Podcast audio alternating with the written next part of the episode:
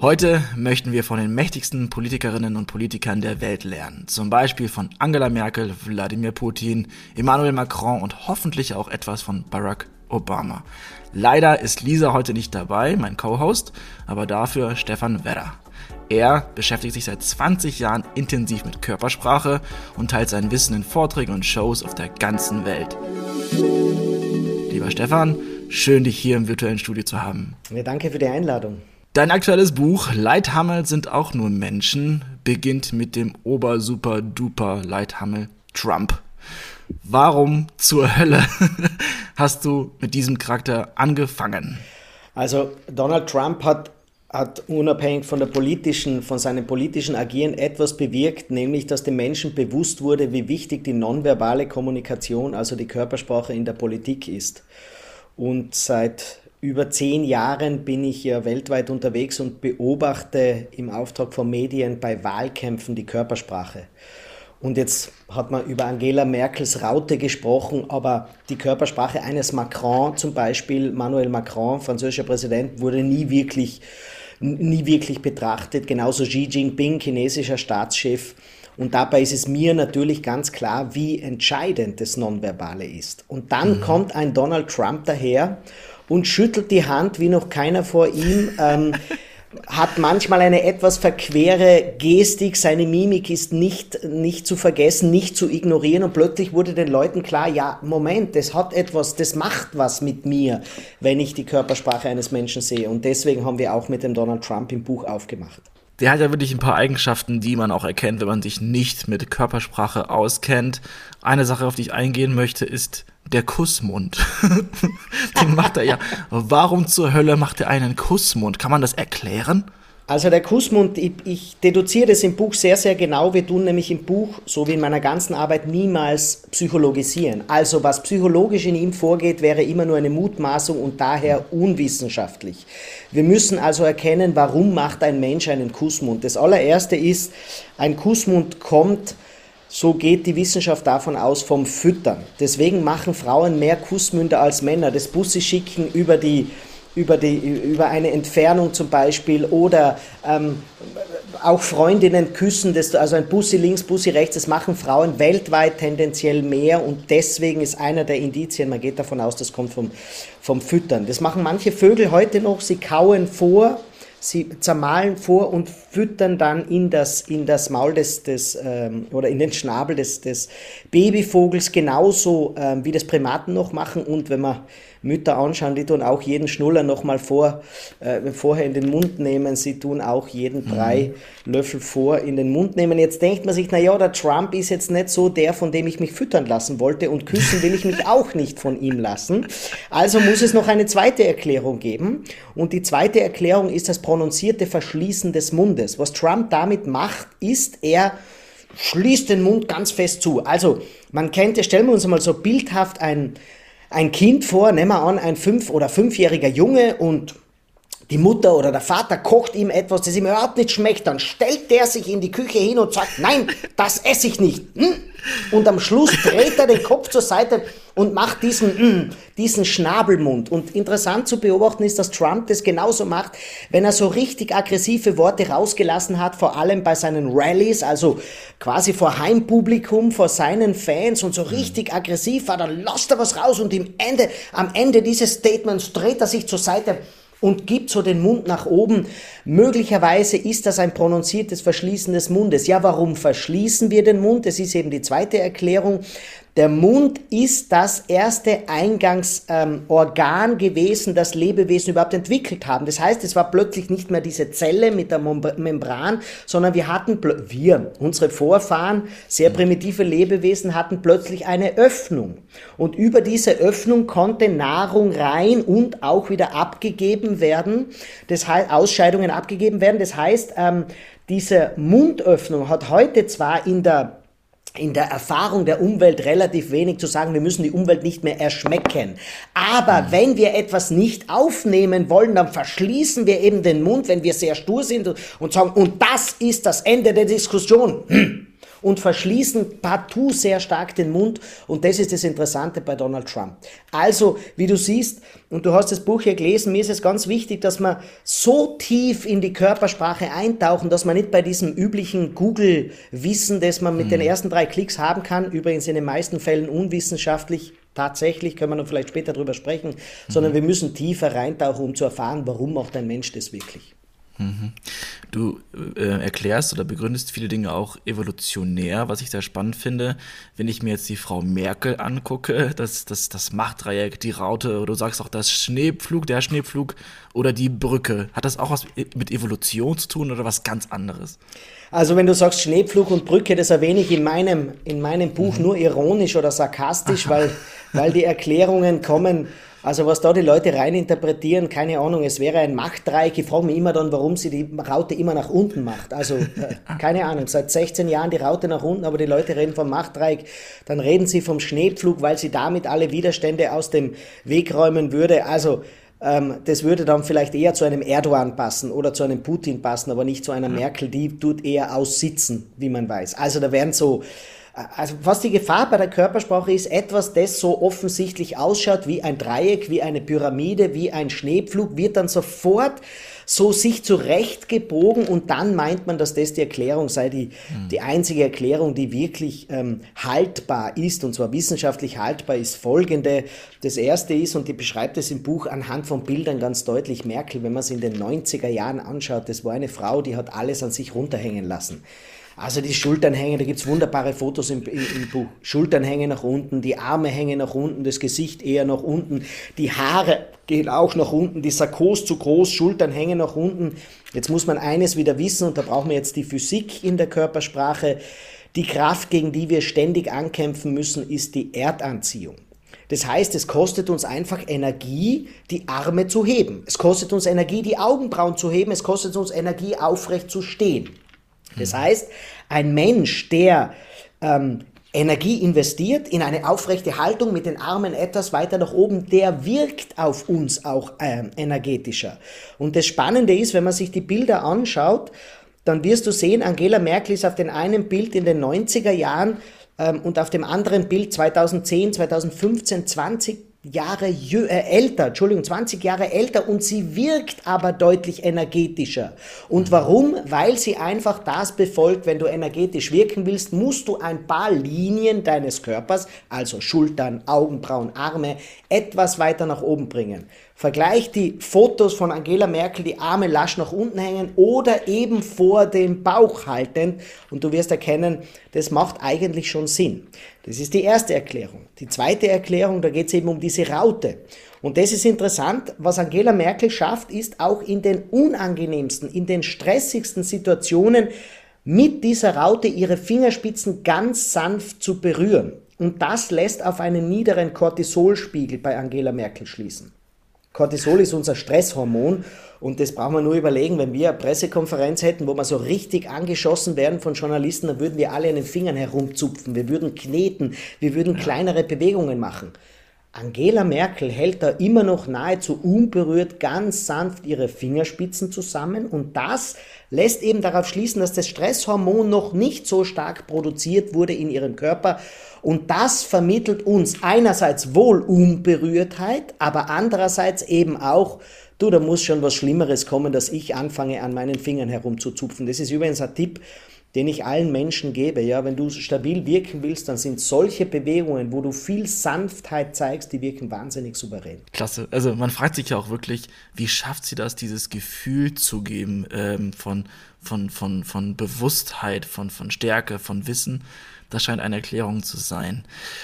Wenn du von dieser Energie, von der Gravitationskraft sprichst, dann gibt es ja eine Bewegung im Gesicht, das Lächeln, was ja sich dann entgegenwirkt. Und da gibt es eine Person, der Wladimir Putin, der glaube ich ganz gerne mal lächelt. Aber wenn man er lächelt, denkt man nicht an sympathischen Opa, sondern eher so an Mafia-Boss, Türsteher, du sagst sogar vielleicht Militärgeneral. Da gibt es eine Stelle, die fand ich für mich sehr lehrreich, wo du sagst, wer ernst genommen werden will, der schaut ernst. Und wer souverän wirken will, der zeigt ein entspanntes Lächeln. Also wie viel lächeln soll ich eigentlich beim nächsten Termin, wenn ich wirken möchte? Also ich kann jetzt nur unser Gespräch hernehmen, ja, wie wir uns eingeloggt haben. Da hast du das Gleiche gemacht, was du jetzt machst. Du grinst sehr, sehr stark. Das ist übrigens bei dir, bei dir besonders wichtig für alle, die jetzt zuschauen. Du trägst nämlich Vollbart. Und Vollbart ja. verhindert den freien Blick auf die Mimik. Warum sollte man lächeln? Und du machst es auch mit offenem Mund. Wenn du bei der Tür reinkommst, beim Vorstellungsgespräch, bei einer Präsentation, dann signalisiert das erstens, ich bin nicht gefährlich und zweitens, ich habe Energie. Jetzt sage ich natürlich, jetzt wirst du natürlich sagen, na ja, aber wenn ich jetzt schlechte Quartalszahlen präsentieren muss, dann ist es doch nicht gut, wenn ich mit offenem Mund da vor mich hinkichere. Und dann sage ich dir, richtig, vollkommen richtig. Um was es geht, diese Souveränität, ist, wenn deine Mundwinkel etwas näher am lächelnden als am ernsten Gesicht sind. Also wenn wir etwas mehr nach oben sind, ich zeig's mal, oder etwas mehr nach unten dann ist relativ wenig, also im, im, eigentlich muskulär hat sich relativ wenig getan, aber diese Souveränität signalisiert einfach, ich bin noch nicht im Stress und das passt gut zu der Frage von Angela Merkel vorher. Wenn man nämlich richtig im Stress ist, wenn man viel zu tun hat und da ist was zu tun und da und das Telefon klingelt und jetzt will der andere was, nein, ich habe im Moment keine Zeit, dann zeigst du nämlich zwei Dinge. Das erste ist, du hast viel zu tun, zeigst du mit deiner hochfrequenten Körpersprache. Das zweite ist aber auch, du zeigst, ich bin völlig überfordert. Wenn du souverän mhm. wirken willst, dann machst du das Gleiche. Oh, da habe ich viel zu tun und da habe ich noch und der Telefon, Moment, ich bin gleich bei dir. Du hast, zeigst wiederum, ich habe viel zu tun. Aber wenn die Mundwinkel dabei etwas näher am lächelnden Gesicht als am ernsten sind, zeigst du, es ist viel zu tun, aber es ist noch nichts, das mich überfordert. Und deswegen ist dieses entspannte dieser entspannt positive Ausdruck, den wir haben, der ist wahnsinnig, wahnsinnig wichtig. Vielleicht so als Metapher, so dieses alles wird gut werden. Und ich arbeite ja auch viel im Hospiz und im Palliativbereich und da muss man einfach sagen, dass genau dieses Gesicht, mit dem wir ein Baby begrüßen im Leben, nämlich dieses, dieser Ansatz des Lächelns, wo wir das Baby einfach nur wohlwollend anschauen, das gibt Babys ein gutes Gefühl, denn relativ kurz nach der Geburt können wir Menschen schon erkennen, ob Mundwinkel nach oben oder nach unten gehen. Und das muss man gar nicht übertreiben. Und wenn man ans Ende des Lebens denkt, dann ist es genau das, womit wir einen Menschen verabschieden, nämlich mit diesem wohlwollenden, es war gut und alles wird gut werden. Und das gebe ich den Menschen mit, dass man nicht immer schwarz-weiß malt. Entweder bin ich ganz ernst oder ich kichere und grinse bis hinter Badeohren. Na, hab einen positiven Ausdruck und du wirst zum Menschenmagneten werden. Ich werde es versuchen. Ich habe mich schon lange gefragt, ähm, wie das ist, wenn wir dich einfach nur im Audio-Podcast haben, weil ja natürlich, es geht hier um Gestik, es geht um Mimik. Aber ich glaube, man kann sich das sehr gut vorstellen. Und wer nicht, du hast jede Menge YouTube-Videos, also einfach Stefan Werra bei YouTube eingeben. Aber dann sollte man sich einen Abend einplanen, weil das doch eine geile Show ist. Ähm, Emmanuel Macron der hat ja so ein bisschen so ein Two-Face, würde ich sagen. Auf der einen Seite ist er irgendwie seriös und bedacht, auf der anderen Seite der, der nette Schwiegersohn. Ich weiß nicht, ob das genetisch ist oder wie, wie man so aussehen kann. Im Buch hast du da so, ein, so einen Strich in die Mitte gemacht, glaube ich. Und wenn man sich nur eine Seite anguckt, sieht man einfach andere, eine andere Person. Ist das für ihn förderlich oder gefährlich? Was, wie sollte er damit umgehen? Ähm, du sprichst etwas Wichtiges an. Ich habe ein, ein Foto von ihm genommen und zwar ein durchschnittliches Foto und habe es nur geteilt. Es sind keine zwei Fotos zusammen und du erkennst, auf der einen Seite schaut er aus wie Sean Connery in seinen bösten, bösesten Rollen und auf der anderen Seite total sympathisch. Das ist, äh, das ist jetzt A, das müssen wir in der Breite erklären, und zwar Asymmetrie in der Mimik. Das heißt, wenn beide Gesichtshälften nicht gleich sind, hinterlässt meist einen zweifelhaften Eindruck. Also wenn jemand nur eine Augenbraue hebt, dann wirkt er sowas wie, naja, jetzt weiß ich nicht, ob er das glauben soll. Oder wenn jemand nur mit einem Mundwinkel lächelt, so, hm, das wirkt eher, naja, du hast einen Witz versucht, aber wirklich vom Hocker reißen tut mich der jetzt nicht. Das ist gleich wieder so ein Nebentipp. Also wenn du lächelst, wenn du die Augenbrauen hebst, mach's mit beiden sonst wirkst du eher zynisch. Bei Macron ist insgesamt in seiner Körpersprache wahnsinnig viel Vielschichtigkeit zu erkennen. Und das ist es, was ihn ähm, unabhängig der Politik, muss man immer sagen, ich rede nie über politische Inhalte, ja, muss man sagen, es hat ihm eine wahnsinnige Reichweite gebracht. Warum? Es gibt einfach Menschen, die wollen einen Law and Order Politiker haben. Die wollen einen haben, der unser Land schützt und der mit den ganzen Menschen, die sich nicht an die Regeln halten, ein für alle Mal aufräumt. Ja, wenn du da jetzt einen sanften Politiker hast, der wohl lieb und sympathisch und vielleicht ein wenig lebendig wirkt, dann selbst wenn der lebendige Politiker sagt, ja, wir werden die ganzen Bösewichte rauswerfen, sagen die Law and Order Leute, Gebete, das bringst du doch nie hin. Und, ähm, und Macron kann eben diesen sehr nachdrücklichen, diese sehr nachdrückliche Mimik kann er unglaublich gut darstellen. Aber er ist halt auch der nette, lustige, charmante Mensch von nebenan, der in Österreich sagt man einen Schmäh auf der Lippe hat, das heißt immer einen Witz, einen Witz parat hat, ähm, charmant sein kann, ein toller Redner ist, gewinnend sein kann. Das kann er nämlich auch, weil es gibt eben auch, nicht nur in Frankreich, sondern weltweit Menschen, die sagen, wir brauchen Aufbruch, wir brauchen was Positives, wir sollen nicht immer ans Negative denken. Ja, da wird dieser Law and Order Mensch würde nicht ankommen, wenn der sagt, ja, ja, Aufbruch und alles wird gut werden im Leben, dann sagt der Mensch, der wirklich dieses positive Gefühl hat, der wird sagen, das glaube ich jetzt nicht. Und das ist auf jedes Land umlegbar. Und es gibt eben wenige Politiker, die diese, die diese Vielfalt können. Ich bringe jetzt die, die, die Antipoden, das ist Donald Trump, das ist die klassische Körpersprache der Menschen, die Law and Order wollen, die Zorn zeigen wollen, die den Zorn wiedergespiegelt haben wollen. In der Kneipe bei den frustrierten Menschen zeigt Donald Trump eben genau die gleiche Körpersprache. Und auf der anderen Seite haben wir natürlich Menschen wie Angela Merkel, die wenig Aggressivität in ihrer Mimik zeigt, auch wenig Anpackkraft, muss man dazu, dazu sagen. Damit wirkt sie einfach auf jene Menschen, die Stabilität wollen die einfach, mhm. zwar jammert man in Deutschland immer wieder, um Gottes Willen, alles ist so schlimm, aber bitte nichts ändern. Und dafür ist natürlich eine Körpersprache von einer Angela Merkel unglaublich gut. Man muss einfach sagen, in 15, 16 Jahren hat man gesagt, sie steht uns nicht im Weg rum. Es läuft eh gut, aber sie steht uns nicht im Weg rum.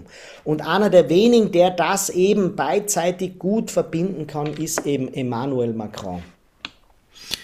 Ich glaube, was Emmanuel macht, auch macht, jetzt habe ich den geduzt, Herr Macron auch macht, ist seinen Kopf so ein bisschen zur Seite neigen. Ist er auch einer dieser Personen, weil das fand ich ganz spannend, ähm, dieses Schwäche zeigen durch Kopfneigen. Kannst du da noch ein bisschen mehr zu erzählen, weil das fand ich wirklich sehr interessant im Buch.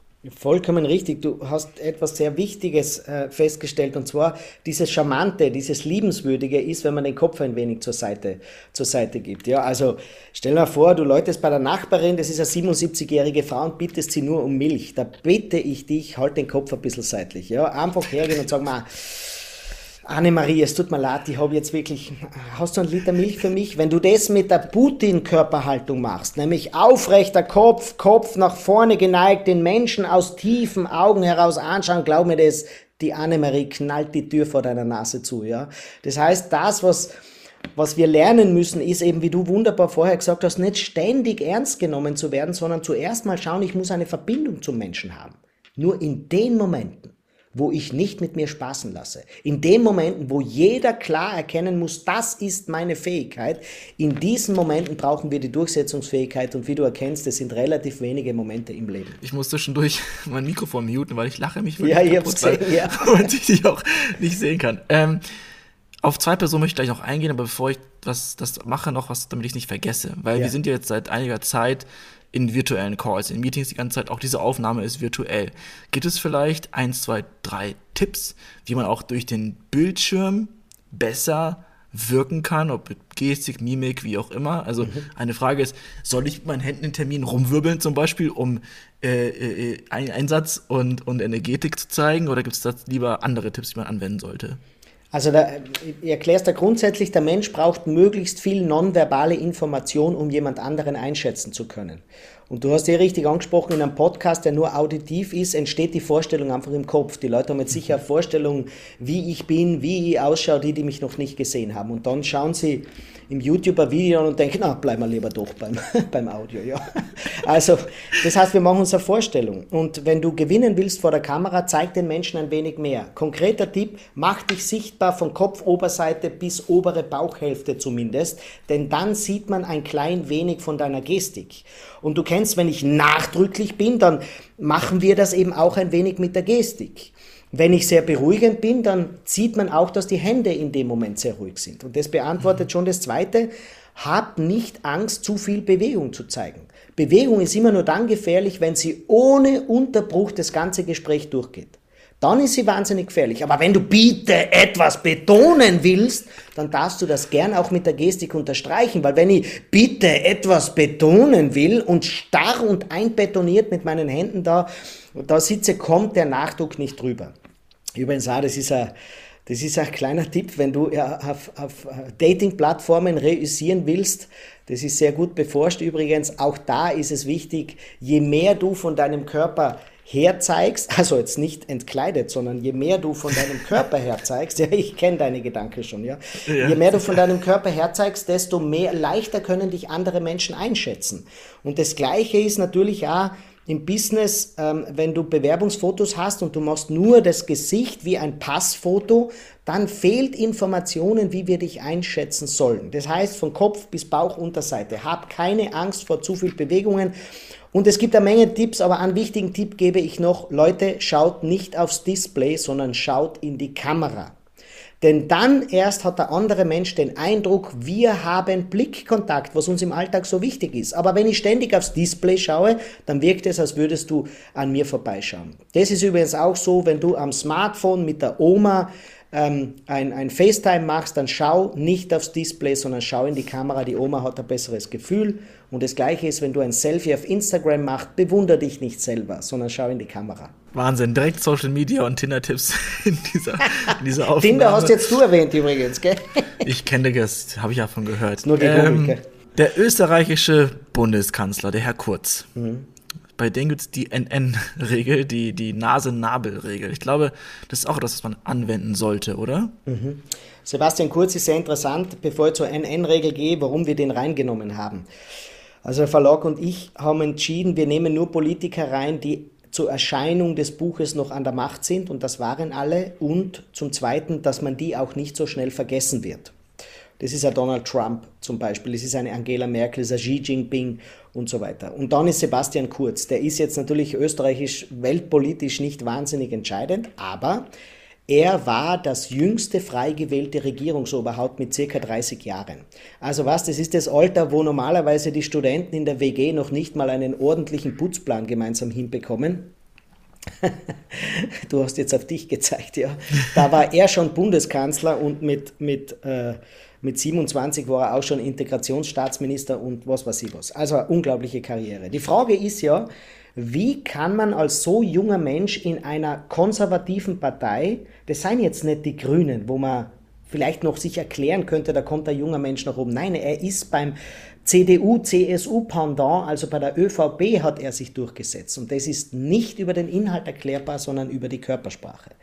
Was er nämlich mit seiner Körpersprache macht, ist ein Paradoxon. Und zwar beworben hat, hat die, die, seine Marketingagentur diesen Wahlkampf mit, er ist ein junger Mann und damit wird alles neu, frischer Wind. Und dabei ist seine Körpersprache unglaublich alt. Alte Körpersprache heißt, Achtung, Reduktion in Frequenz und Amplitude. Das sind die zwei wichtigen Kenngrößen in der Körpersprache. Also es ist weniger wichtig, was du machst, sondern wie du etwas machst. Beispiel, das ist auch auditiv erklärbar, wenn du jemanden anrufst, also du, wenn du jemanden rufst und seinen Namen rufst und der dreht sich blitzschnell zu dir oder er dreht sich ganz behäbig zu dir hin. Dann ist Drehen beides mal die gleiche Bewegung gewesen. Aber ob ich mich blitzschnell hindrehe oder sehr gemächlich hindrehe, macht bei dir ein anderes Gefühl. Einmal vielleicht erschrocken oder sehr aufmerksam, das andere Mal vielleicht sogar arrogant, weil du scheinbar nicht wichtig genug bist. So, das sind die zwei Kenngrößen. Frequenz, das Tempo, Amplitude, der Umfang der Bewegung. Was wir im Alter alle machen, ist, wir reduzieren diese beiden Kenngrößen. Ein Baby noch bewegt sich sehr, sehr schnell und sehr, sehr weitreichend. Das heißt, Babys können sogar an ihren Zehen selber lutschen. Ja, so groß können die, kann der Umfang der Bewegungen sein. Das kannst du mal selber probieren, ob du das zusammenbringst. Wahrscheinlich nicht.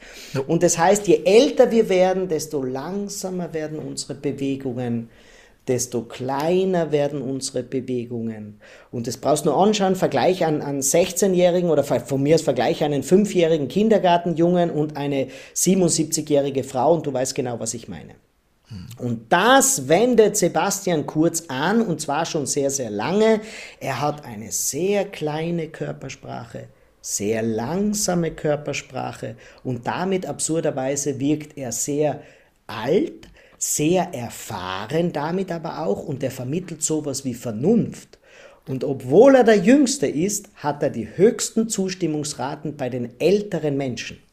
Und das ist, muss man, also vor, bevor wir zur NN-Regel kommen, muss man einfach einmal erklären, das erklärt, warum ein Mensch auch in älterem Semester Zustimmung findet. Für jeden Jungen kann ich nur sagen, wenn du ein Startup hast und du willst bei der Bank einen Kredit bekommen oder eine Förderung bekommen und du glaubst, du musst jetzt deine Dynamik in der Bude zeigen, ist es schon gut, ein wenig Dynamik zeigen.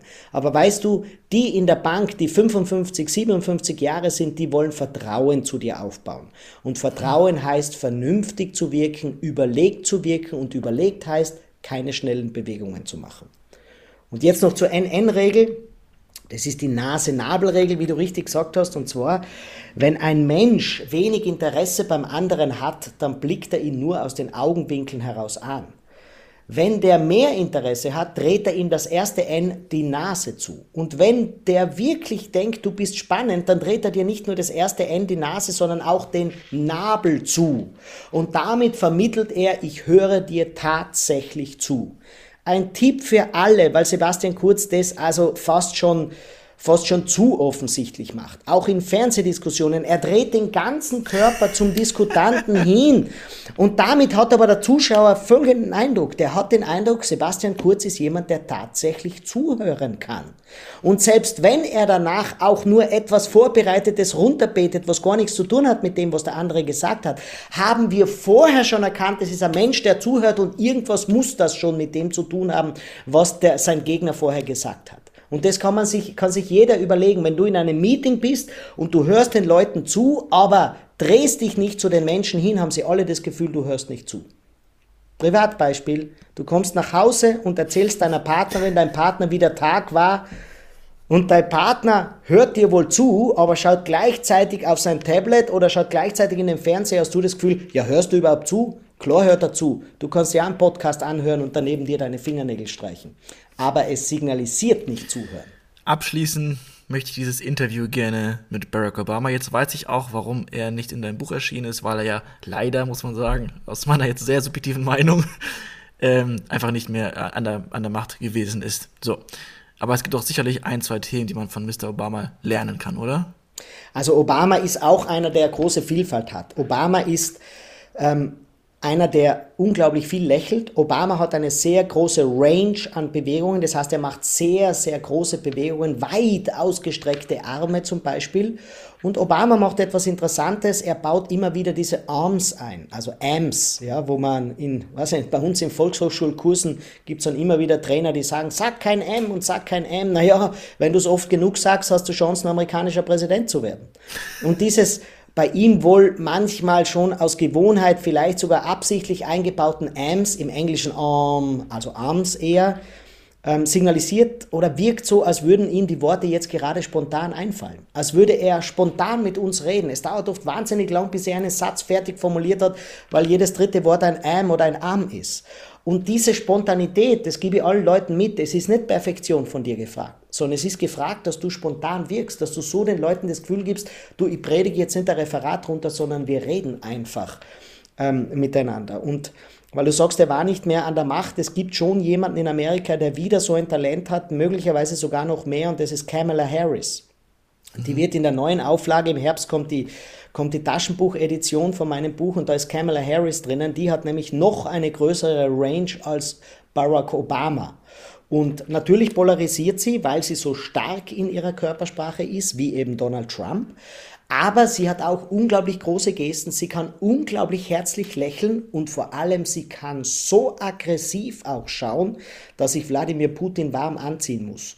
Und das hat sie natürlich als Staatsanwältin gebraucht. Sie war ja Staatsanwältin, sie war ja im, im im, äh, im Rechtsbereich tätig und hat unglaublich harte Verhandlungen geführt. Ich zitiere ein paar in der neuen Auflage, wo sie auch den amerikanischen Justizminister sowas von vorgeführt hat, wo der so, sich so rauslabern wollte. Also jede Frau, die ihren Mann konfrontieren will, der sich aus irgendetwas rauslabern will, liest das Buch und schau, was Kamala Harris da macht. Lieber Stefan, ganz, ganz herzlichen Dank für diese jede Menge Tipps. Auch glaube ich, dass die durch den Podcast durchgekommen sind. Ich werde trotzdem versuchen, möglichst wenig Ams im Podcast zu sagen. Vielleicht eine Sekunde nachdenken zu wirken, um zu reagieren. Hat mega viel Spaß gemacht. Ich habe mich, wie gesagt, kaputt gelacht. Äh, das Buch ist erschienen, äh, kommt aber eine Neuauflage, richtig? Kommt eine Neuauflage mit Kamala Harris und äh, vielleicht auch interessant, Ursula von der Leyen wird auch drinnen sein. Es bleibt spannend. Vielleicht sprechen wir uns dann nochmal. Vielen Dank. Danke dir, danke für die Einladung.